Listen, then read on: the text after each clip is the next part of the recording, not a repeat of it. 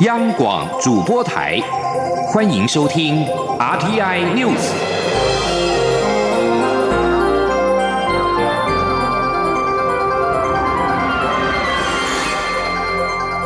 听众朋友您好，欢迎收听这节央广主播台提供给您的阿天 News，我是张顺祥。首先把新闻焦点关注到是美国的联准会主席暗示降息之后，美股收高，道琼大涨超过了五百点。美国联邦准备理事会主席鲍尔表示，将针对贸易战造成的风险采取适当的行动，暗示可能降息之后，华尔街股市四号收高，三大指数都缔造了五个月来最大的单日。涨幅，道琼指数大涨超过五百点，道琼工业指数大涨五百一十二点，或百分之二点零六，收在二万五千三百三十二点。标准普尔五百指数大涨了五十八点，或百分之二点一四，收在二千八百零三点。以科技类股为主的纳斯达克指数大涨了一百九十四点，或百分之二点六五，收在七千五百二十七点。政治焦点，外交部表示，热比亚确曾到驻美代表处申请签证，但因为他是大陆人士的身份，需要适用其他规定，不是属于外交部的执掌，代表处代之以礼。但媒体报道，污指热比亚遭代表处赶出来，是莫须有的指控。台湾英文新闻四号刊出新闻表示，日前媒体报道，多方宗教团体证实，在政府技术性阻挠图博精神领袖达赖喇嘛以及维吾尔海外领袖热比亚来台湾。外交部在四号晚间发布新闻稿表示。台湾英文新闻在没有向外交部查证之下，就以独家报道的方式引述不明消息来源，宣称外交部特此澄清说明，自始即未考量派人或者是请驻印度代表处人员前往达兰萨拉的规划。同时，报道也引用不明消息来源表示，外交部强调，热比亚却曾到驻美代表处申请签证，但因其仍具大陆人士身份，需适用其他规定，不是属于外交部的执掌，代表处代之以礼，但遭到污指代表处赶出来，实在是莫须有的指控。华人民主书院、台湾民主基金会、台湾人权促进会等数十个民间团体，四号在台北举办记忆抵抗中国六四屠杀三十周年纪念晚会。副总统陈建仁应邀出席致辞，沉痛呼吁中共当局勇于承认错误、平反六四，并立刻停止迫害人权。请记者杨仁祥、王兆坤的报道。枪口下的母亲。蔡瑞月舞团透过舞蹈诠释了1989年6月4号那一天倒在北京街头和天安门广场上的市民与学生。他们特别选择不在舞台上演出，以行动而非表演来纪念六四。副总统陈建仁以总统府人权咨询委员会召集人身份致辞表示：三十年过去了，不仅没有看到真相，没有得到平反，没有看到旧责。更看不到民主的火苗在中国大陆透出一丝丝的亮光，但却看到中国政府变本加厉对新疆维吾尔族实施再教育营，对藏传佛教与基督宗教的管制和打压，对香港与澳门人权的进一步紧缩，让一国两制名存实亡。副总统指出，已经发生的错误无法复原，牺牲的年轻宝贵生命无法再生，但透过历史真相的追求与平反。可让下一代不再犯下同样的错误，更可避免更多不幸事件发生。我今天带着很沉痛的心情，在这里借着这个机会，呼吁中共当局勇于承认错误，平反六四，并即刻停止对人权的迫害，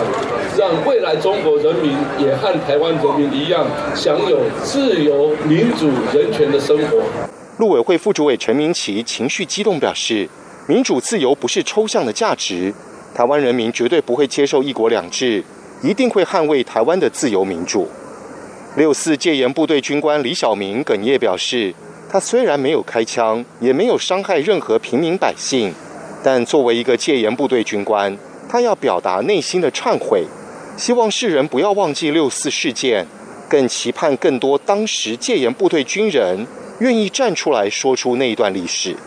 行政院前院长赖清德受访时表示，纪念六四最重要的是别让六四事件再度发生，也绝不能在台湾发生，因为台湾一定要坚定反并吞、反一国两制、反和平协议的立场。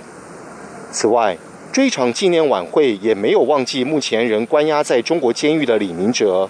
要求中国政府立即释放李明哲回台。中央广播电台记者杨仁祥、王兆坤台北采访报道。台湾民主基金会、台湾人权促进会跟李明哲的妻子李静宇三号，则是在瑞士日内瓦呼吁联合国人权理事会要求中国政府停止人权的恶行，并且立刻的释放李明哲。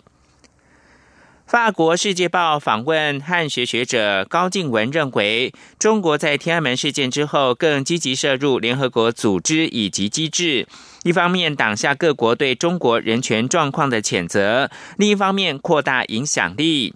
高静文说，天安门事件之后，不少西方国家中断跟中国的高层联系，中国为了不被孤立以及维持影响力。选择利用大型国际组织，并想尽办法阻止联合国人权理事会通过任何谴责性的决议。在非洲、亚洲、拉丁美洲以及一些前苏联阵营国家的帮忙之下，中国挡下了一些谴责计划。西方国家最后动员不成，过两年就恢复跟中国的高层级联系。目前还有效的制裁只有武器的禁运。中国国民党四号表示，党主席吴敦义日前依照相关规定，以卸任副总统的身份，向总统府申请到中国大陆参加国共论坛。四号仅收到非权责单位内政部不予许可的处分书，而非国家机密保护法第二十六条规定的权责机关总统府来函告知，这完全是政治操作。国民党严厉谴责民进党政府不守法，而且毫不尊重。卸任副总统的做法，拒绝接受，也将退回内政部的处分书。国民党表示，吴敦义依照国家机密保护法相关规定，向全责主管机关总统府申请到大陆参加国共论坛，却遭到蔡政府轻蔑以待，竟然以非全责单位内政部寄送所谓的处分书，告知不予许可，全责单位总统府置身事外。视法为无物，而且非常的不尊重吴敦义卸任副总统的职务，贬低之意不可言喻。台商回流土地需求旺盛，台糖表示，由于经济部希望能够有多一点的选择，台糖加码释出十三处自有土地、一般农地跟部分的林地，其中以云林县土地释出的面积最多，后续将由经济部工业局挑选开发，媒合回流台商。央广记者谢嘉欣报道。美中贸易战下，政府把握机会，积极吸引台商回流。目前投资金额已破新台币三千三百亿元。由于厂商土地需求持续畅旺，先前经济部指示下，台糖盘点彰化以南、高雄以北，共释出六处土地，总面积达两百七十七公顷。台糖四号召开记者会，宣传循环经济新书时，也向媒体表示，因经济部希望能让厂商有更多选择，因此台糖又在加码。除了高雄以外，彰化、云林、嘉义、台南等县市都在新释出土地，总计释出十三处，总面积达到两千零五十一公顷，以云林县释出面积最多。台糖指出，这些土地将采只租不售模式，会由工业局开发没合成功的土地。台糖秘书处副处长肖光宏说：“总共有十三处，这些都完全供给部里面，那部里面会由工业局他们做规划开发，但这些土地。”如果在被工业局挑上之后，它可能还要架设一些基本的设备，因为呃，通常台糖的地都比较像生地啊，所以生地是说它可能在水电上是比较缺乏，它可能还需要再整顿。另外，台糖也强调，绝对不会将手上的优良农地释出，此次释出土地主要为一般农地以及少部分林地，要开发前需先做地目变更。中央广播电台记者谢嘉欣采访报道。为了打击假消息流窜，行政院跟 LINE 合作成立及时的澄清专区，暂定七月上线。行政院发言人古拉斯尤德卡斯号表示，届时将在 Line Today 开辟专区，以浅显易懂的文字跟图卡传递正确的讯息。桃园市空服员职业工会自五月十三号展开的罢工投票，到六月六号截止。工会在四号大游行，持续要求长荣航空公司改善疲劳航班。长荣回应表示，已经针对工会诉求提出了解决的方案，没有办法认同工会持续对公司不实的指控跟抹黑，让公司陷入到内耗危机。记者吴丽君的报道。空服员工会四号下午自民生东路长荣公司前开始游行，途经行政院总统府，最后在凯道唱战歌。另有三名空服员自凌晨四点就在张荣发基金会前苦战，以凸显空服员超时工作的辛酸。对此，长荣航空强调，凡国际航空空勤组员派遣都需符合航空器飞行作业管理规则 （AOR） 以。及劳基法的双重规范，因此平均每月工时只有一百二十小时，其中包括七十五小时的飞时以及地面的勤务待命及训练等时数，远低于 AOR 所规定的连续三十天两百三十小时的工时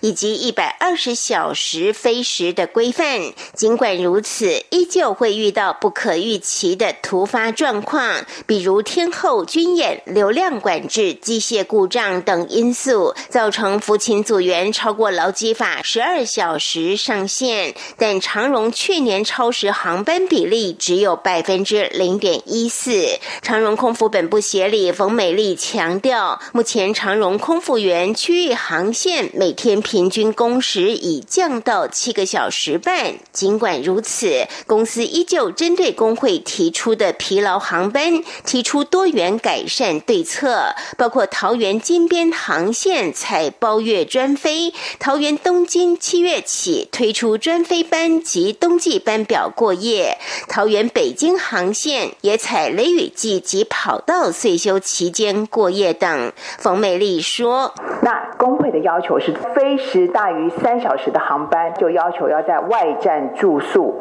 而这样的要求其实是远远的超过世界上任何一个航。”公司的，即便是桃园、东京、桃园、北京这两条航线，我们在业界也都是采当天来回，但是公司还是愿意针对。东京，我们采冬季过夜；针对北京，我们采雷雨季节以及跑道的岁休月份来做过夜。长荣航空不满工会持续扭曲抹黑，反让公司陷入内耗危机。尤其国际航空运输协会已下修今年航空业的获利展望，获利幅度较半年前骤降百分之二十一，呼吁工会莫让公司因此丧失国际竞。竞争力，否则空服员自己也会反受其害。中央广播电台记者吴丽君在台北采访报道。国际新闻：美国总统川普四号与即将卸任的英国首相梅伊会晤之后，表示美国跟英国能够解决对中国电信设备大厂华为的任何旗舰。他并且承诺，在英国脱离欧洲联盟之后，美国将和英国达成很棒的贸易协议。川普跟梅伊举行联合记者会时，有记者提起，如果英国决定不限制使用华为的技术，他是否会对英国分享情报施加任何限制？川普说不会，因为我们绝对会在华为跟其他所有事情都获致协议。梅伊因为没有能够及时实现英国脱欧，即将下台。川普未如外界担忧的乱说话，公开让他难堪。对于最敏感的华为跟梅伊接班的问题，也都是点到为止。川普还赞扬梅伊。可能接班人选当中的前外相强生跟现任的外相韩特表示，相信他们都会有很好的表现。强生力主，不论能否达成协议，英国都应该在十月三十一号脱欧。韩特则是警告，切勿无协议脱欧。这里是中央广播电台。是阳光，翅膀打开了世界之窗；是阳光翅膀，环绕着地球飞翔。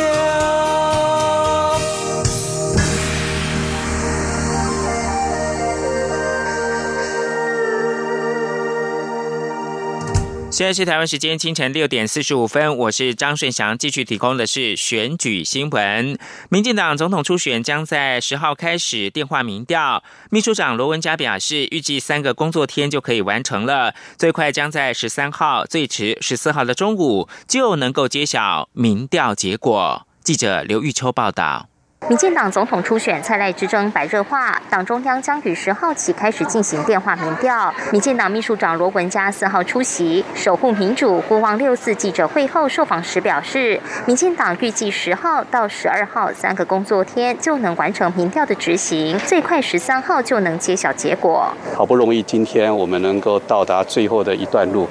那希望在最后的证件发表会完之后，接下来礼拜一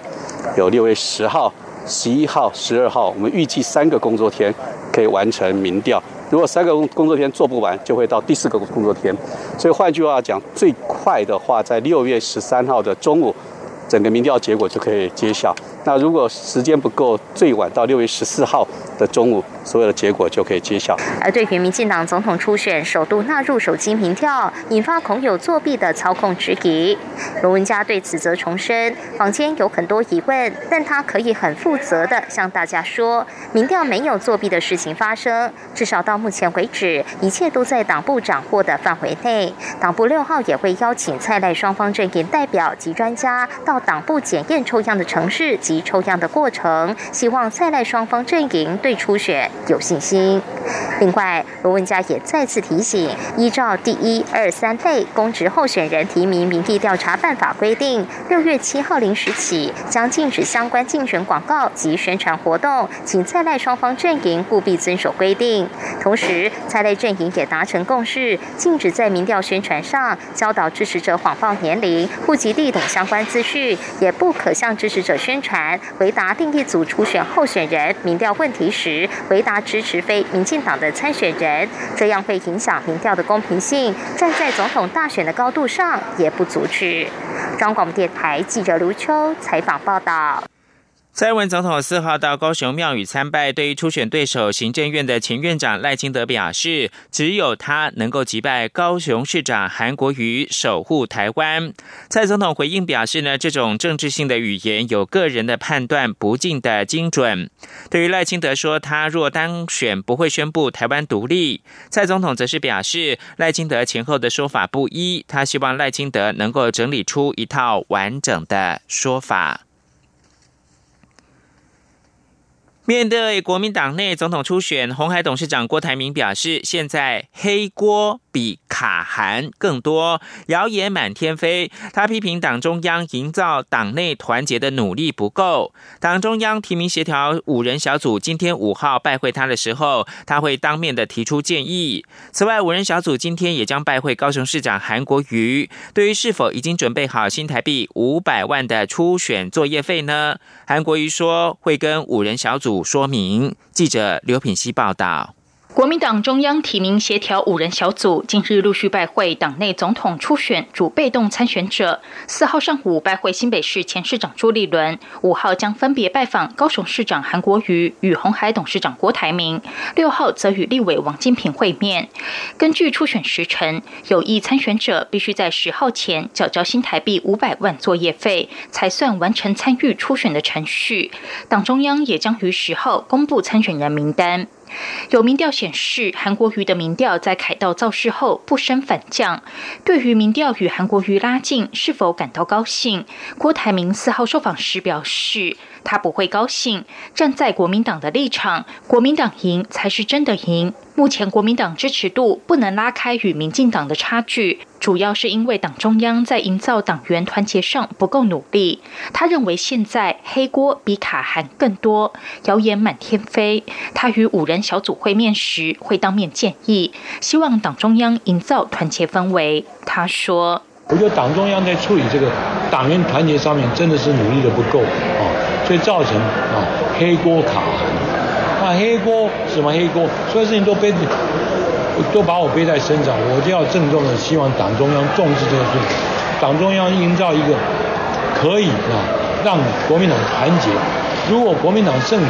如果国民党团结可以拉开跟民进党的距离，这才是国民党胜选的方式。韩国瑜四号受访时，则被问及脸书社团爆料公社的最新民调，郭台铭以百分之七十一的支持度大胜他的百分之二十九，是否代表年轻选票逐渐流失？对此，韩国瑜说他不理解，反正民调有高有低，起起伏伏都很正常。尊重各种民调，他该做的工作也不会停。至于是否已经准备好五百万初选作业费，韩国瑜说，五人小组五号来咨询他时，他会再向他们说明。朱立伦四号上午与五人小组会面时，则说，党内初选的重点在于全党必须团结一致，在初选过程凝聚共识，最后推出最强的候选人，绝对不要自己人打自己人。任何鸣枪案件造成党内同志内伤或是重伤，甚至演变成内耗，最后受害的一定是国民党，只会让民进党得逞。央广记者刘聘熙在台北的采访报道。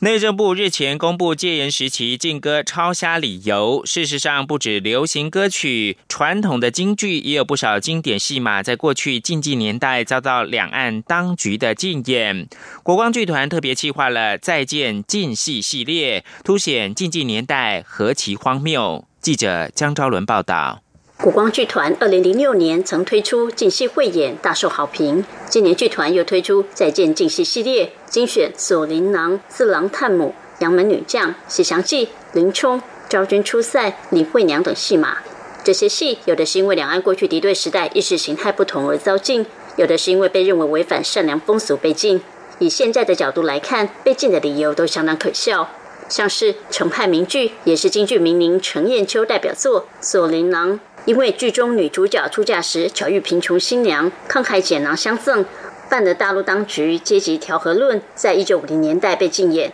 甚至被要求不得录影留下记录，成为陈燕秋一生的遗憾。四郎探母则是因为描述杨四郎战败投降，还与敌人公主结婚，在过去因为被认定叛徒汉奸，遭大陆禁演。在台湾戒严时期，也因为当时政府担心军中听戏思乡，恐怕会损害军人斗志，下令禁演。当时台湾剧团为了争取扮演机会，特别增加九十一字念白，让色狼探母时献上北国地图，巧妙将汉奸变卧底，让戏得以顺利演出。不过，这样的剧情更动，却让作家蒋勋当年看的戏气得中途离席。国光剧团将重现这段被偷天换日的桥段。《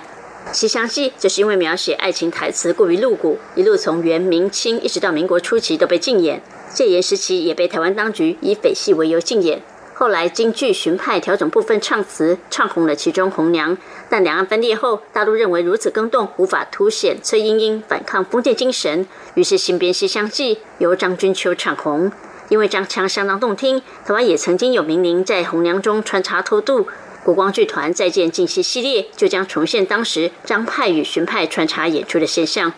另外，因为剧情描写鬼魂而被大陆当局以禁止迷信禁演的李慧娘，在台湾因为被视为是对岸新编，属于匪戏而禁演。但解严之后，该出剧还是很少在台湾演出，原因是难度很高，旦角还得喷火演出。国光剧团这回将由新生代力捧新星林庭瑜首度挑大梁演出。国光剧团艺术总监王安琪指出，由于大环境已经不一样了，过去这些禁戏如今都已经可以在两岸上演。国光剧团推出再见禁戏系列，一方面让不同世代的演员有同台飙戏的机会，也希望透过重现过去各种瞒天过海招数的剧情版本。向荒谬禁忌年代告别，王安琪说：“有一些剧情，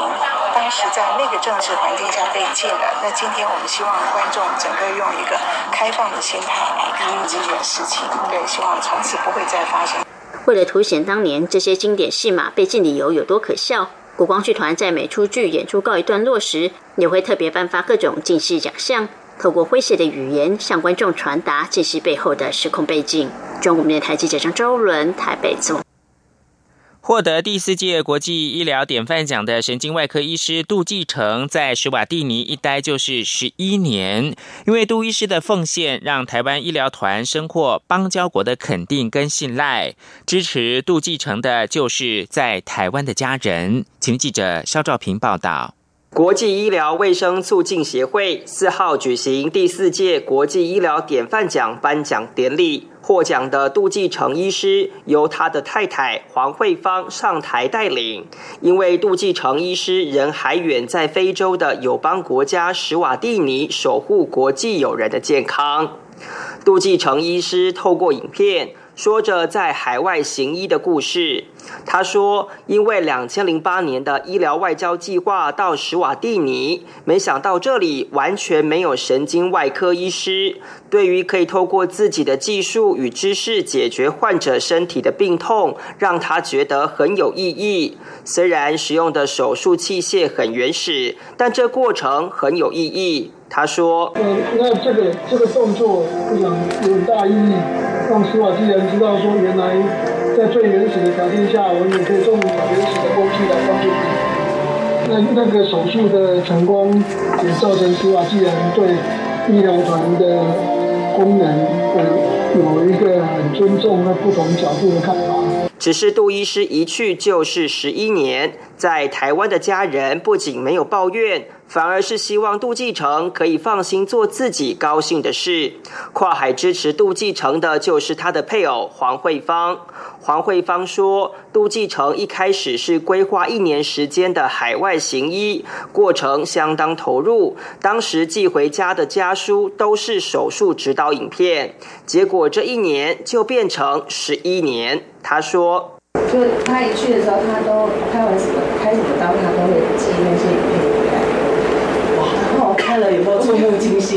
因为我也是护理人员，所以因为看了之后应该还好，哦，感觉还好。但是小朋友看到就会觉得，妈妈、爸爸怎么会记这个东西？杜医师选择海外行医的那年，他的女儿杜中尼还只是专科年纪的学生。杜中尼说：“印象中爸爸都没有参加过他的毕业典礼，虽然心中觉得有点可惜，但看到追求现代史怀哲梦想的爸爸，心里觉得爸爸其实很帅，期许自己有天也能成为爸爸行医的助手。”他说。对我自己也是有想说可以帮忙啦，但是因为目前可能我我的能力还没办法到那边，因为我自己本身也是读护理的，所以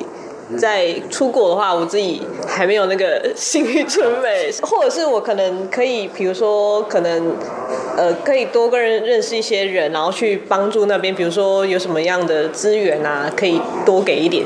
杜中尼说：“幸好爸爸愿意使用智慧型手机，至少可以透过视讯或留言分享心情。他也不忘提醒给忙碌的爸爸一个简单却深重的提醒，就是要好好照顾自己。只是问到希望爸爸什么时候可以回家，杜中尼说：就支持爸爸的目标，直到史瓦蒂尼不需要他的时候。”中央广播电台记者肖兆平采访报道。国际新闻：世界银行四号预估，今年全球经济成长率将放缓到百分之二点六，二零二零年略微的回升到百分之二点七，而。世界银行公布的二零一九年全球经济展望呢，并没有将台湾列入。最后提供给您是瑞士网球名将费德瑞四号奋战四盘才立刻同胞瓦林卡第八度挺进法国公开赛四强，成为二十八年来杀进大满贯赛四强最年长的男子选手。他将在四强赛迎战寻求卫冕的西班牙名将纳达尔。另外，捷克十九岁的小将万卓索娃以及英国网坛一。解大会第二十六种子康塔四号双双的杀进到法国公开赛女单的四强，将在四强决赛争取到决赛的门票。以上新闻由张炫翔编辑播报。